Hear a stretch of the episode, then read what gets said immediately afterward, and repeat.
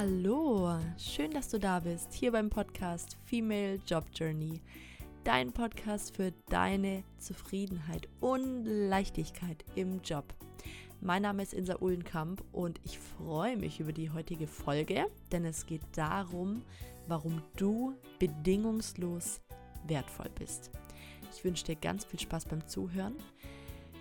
Die Infos kannst du auch nochmal nachlesen in einem wunderbaren Blogartikel auf meiner Website www.insaulenkamp.com.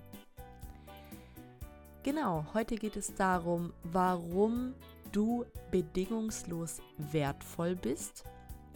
Und da möchte ich erstmal mit einer Frage starten. Und zwar, welches Kind wird wertlos geboren? Welches Kind ist schon bei der Geburt nicht so richtig wertvoll, nicht so richtig okay, wie es ist, nicht so richtig liebenswert. Und ich glaube, da sind wir uns ziemlich einig, dass alle Menschen oder auch Babys einfach nur liebenswert sind und auch wenn sie vielleicht mal schreien, ähm, trotzdem wertvoll sind. Also alle Menschen sind per se wertvoll. Das ist meine Haltung und ähm, ich glaube auch die von vielen weiteren. Und wenn du dich jetzt mal fragst, ob du dich immer wertvoll, liebenswert und genau richtig fühlst.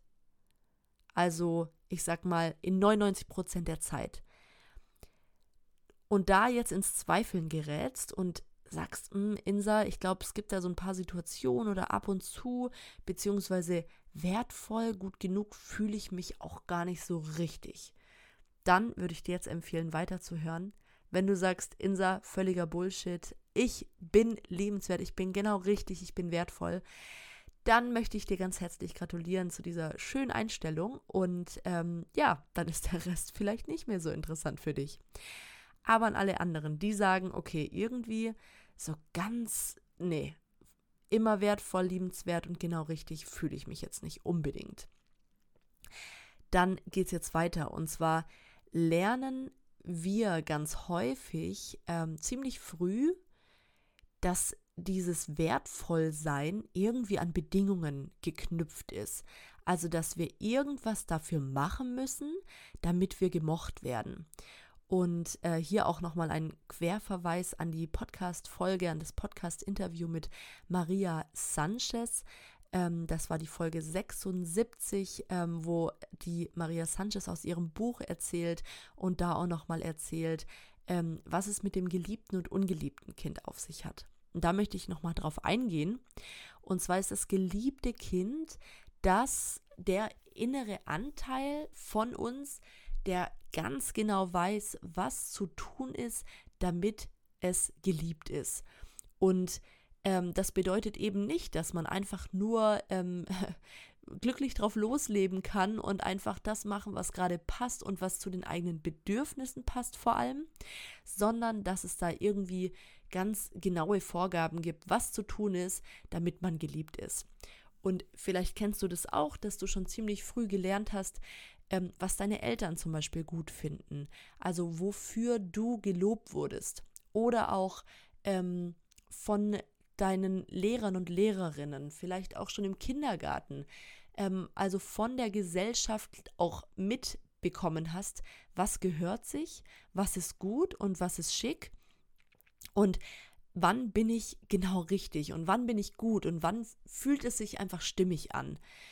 Und vielleicht hast du häufig eben auch die negativen Reaktionen erlebt aus dem Außen ähm, und dadurch genau mitgenommen, was für ein Verhalten du eher nicht an den Tag legen solltest. Und das Ziel ist es eben ganz, ganz häufig, ähm, dass wir versuchen, immer dieses gute Gefühl aufrecht zu erhalten. Das fühlt sich dann stimmig an, wenn wir gerade wieder genau das gemacht haben, was die Menschen in unserem Umfeld gut finden. Also zum Beispiel ähm, uns genau danach gerichtet, was unsere Mutter gut findet. Oder ähm, unsere Freunde oder Freundinnen bei einer Entscheidungsfindung, ähm, weil wir ja nicht das Gefühl bekommen wollen, dass das selbst gerade nicht so ein ja, toll ist, wenn wir uns durchsetzen. Oder ähm, vielleicht kennst du auch, dass ähm, du besonders gute Leistung gebracht hast und dann wieder eine positive Rückmeldung bekommst und dann wieder weißt, ah, ich bin also gut, es passt wieder alles.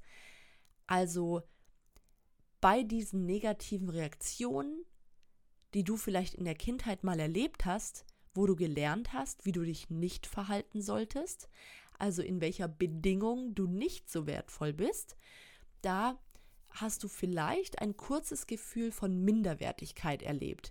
Also irgendwie doch nicht okay zu sein. Ich, also der Minderwertigkeitskomplex ist jetzt stärker so in unserem Sprachgebrauch, aber ähm, das ist dann schon irgendwie so eine konstante Eigenschaft, die ich gar nicht so äh, festhalten möchte, dass jetzt jegliche Zuhörerinnen oder Zuhörer denken, okay, dann habe ich jetzt anscheinend einen Minderwertigkeitskomplex aber damit kann man sich das doch so ein bisschen besser vorstellen, weil vielleicht kennst du Menschen, bei denen du denkst, okay, die Person hat irgendwie einen Minderwertigkeitskomplex. Vielleicht Menschen, die so übertrieben krasse Autos fahren mit, ähm, ja, die total schick sind und einem lauten ähm, Auspuff oder Motor oder was auch immer. Ähm, bei solchen Menschen denke ich manchmal, boah, der hat echt einen Minderwertigkeitskomplex, dass der jetzt hier irgendwie so ein Auto fahren muss. Ähm, aber so ungefähr kannst du dir das vorstellen. Also, dass du auch kurzes, kurze Gefühle dieser Minderwertigkeit mal erlebt hast. Vielleicht auch ähm, in der Kindheit schon. Und deswegen jetzt diesen, diese Minderwertigkeit möglichst gar nicht erleben möchtest und deinen Selbstwert, also eben diesen Wert, den du selbst bei dir wahrnimmst, bei dir spürst, möglichst auf, aufzubauen und immer wieder zu schützen. Und da gibt es so unterschiedliche Wege, die Menschen wählen, um den Selbstwert zu schützen. Ähm, manche gehen den Weg, dass sie sagen, okay, wenn ich viel leiste, dann bin ich viel wert, dann habe ich es richtig gemacht. Oder ähm, das, der Versuch, keine Fehler zu machen, möglichst jeden Fehler tunlichst zu vermeiden. Das ist auch so ein Weg, ähm, den Selbstwert zu schützen, weil das könnte wieder ein Gefühl der Minderwertigkeit geben. Oder alles perfekt zu machen und so zu beweisen, okay, mein Selbst, also und so seinen Selbstwert zu schützen, also den wieder kurz auch aufzubauen. Oder auch sich genau so ständig zu verhalten, wie andere sich wünschen. Also wirklich da anderen extrem entgegenkommen. Und das ist auch was, was ja im Privaten häufiger vorkommt oder auch im Job. Ähm, tatsächlich ein bisschen unterschiedlich, wo das eher eingesetzt wird.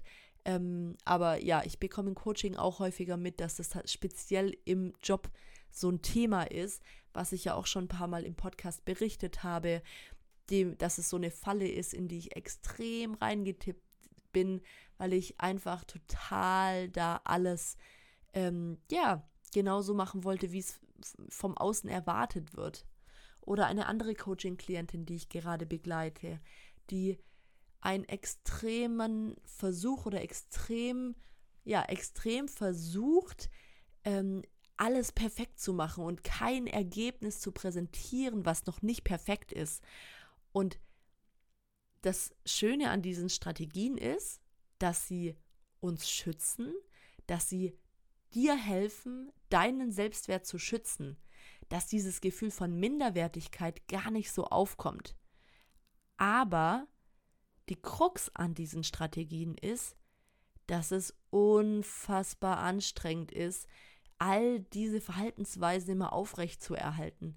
Also ständig zu schauen, dass du ja keinen Fehler machst. Ständig zu schauen, dass du an jedem Arbeitstag alles perfekt hinterlässt. Ständig zu schauen, dass du alle deine KollegInnen, Führungskräfte glücklich machst.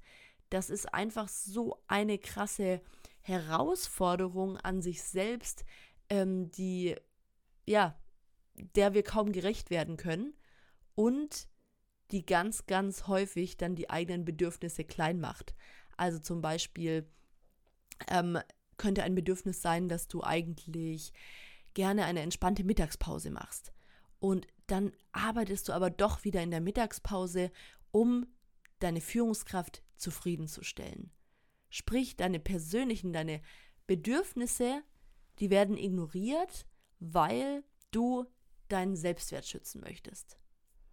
So, ich hoffe, das war jetzt nicht zu abstrakt.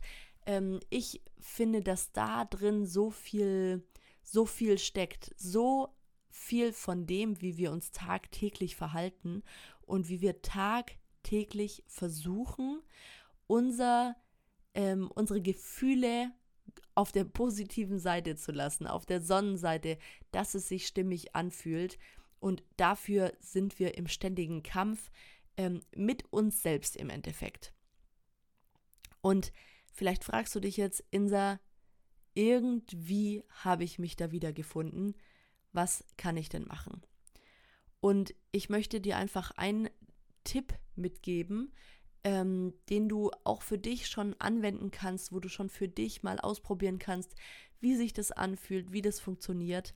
Und zwar ganz, ganz häufig ähm, steckt dahinter so ein Anteil, der traurig ist, der nicht gesehen ist, der Angst hat. Also so ein inneres Kind, das sich irgendwann mal minderwertig gefühlt hat und das jetzt dich antreibt, damit du ständig gute Leistung erbringst.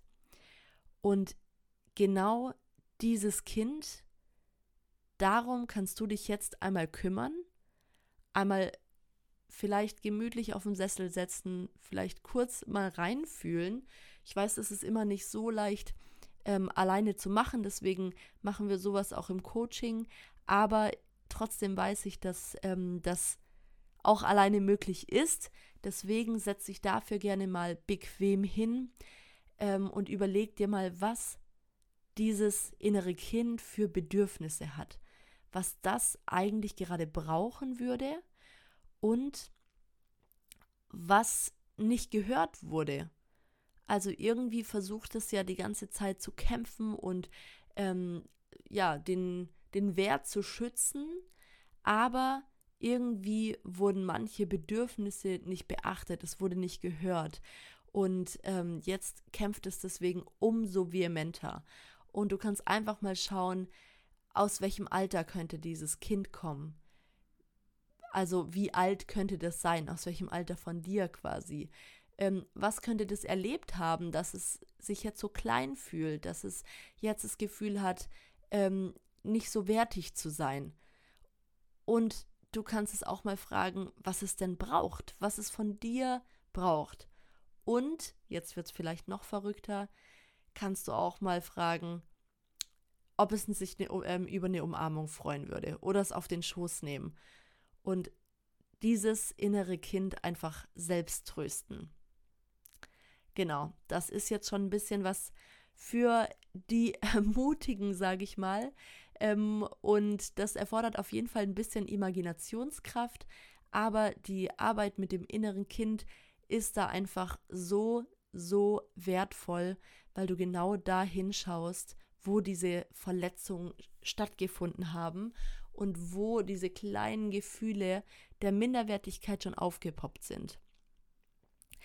Ich wünsche dir dabei ganz, ganz viel Spaß, ähm, dich um dich zu kümmern, für dich einzustehen, dir selbst ähm, zu erlauben, bedingungslos wertvoll zu sein, also dein Verhalten oder deinen Wert nicht mehr an Bedingungen zu knüpfen, also immer zu wissen, egal was ich mache, egal wie ich mich verhalte, egal wie ich zu anderen Menschen bin, egal wie viele Fehler ich mache, ich bin immer wertvoll, ich bin immer geliebt und immer liebenswert und ich bin trotzdem genau richtig. Weil du das verinnerlichen darfst. Ganz, ganz, ganz, ganz tief in dir. Ja, dabei wünsche ich dir viel Spaß und ähm, freue mich, da von dir zu hören. Vielleicht hast du einen kleinen ähm, Erlebnisbericht. Vielleicht ähm, hast du ja Lust, es zu teilen, wie es dir dabei ging, ähm, dich da mit deinem inneren Kind auszutauschen. Und bis dann wünsche ich dir alles Liebe und schicke dir ganz, ganz sonnige Grüße. Deine Insa.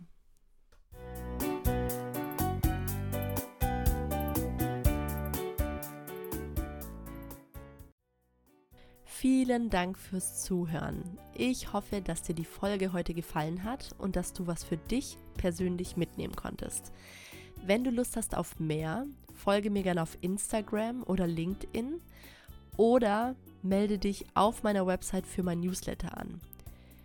Schreib mir außerdem gerne deine Gedanken, Fragen oder Ideen zum Thema oder schreib mir super, super gern, wenn du deine Coaching Journey vielleicht starten möchtest oder buch einfach ein Erstgespräch mit mir, ein Kennenlerngespräch, in dem wir mal schauen, ähm, wo du stehst und was dir gerade helfen würde.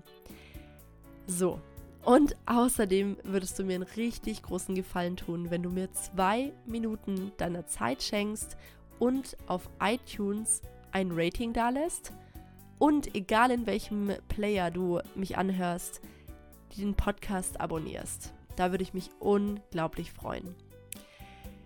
Ich wünsche dir einen ganz wunderbaren Tag mit allem, was auf dich wartet und dass du einfach ganz tief in dir weißt, dass du genau richtig bist, gut genug bist und nicht noch mehr machen musst, um das zu sein. Lass es dir gut gehen, alles Liebe, deine Insa.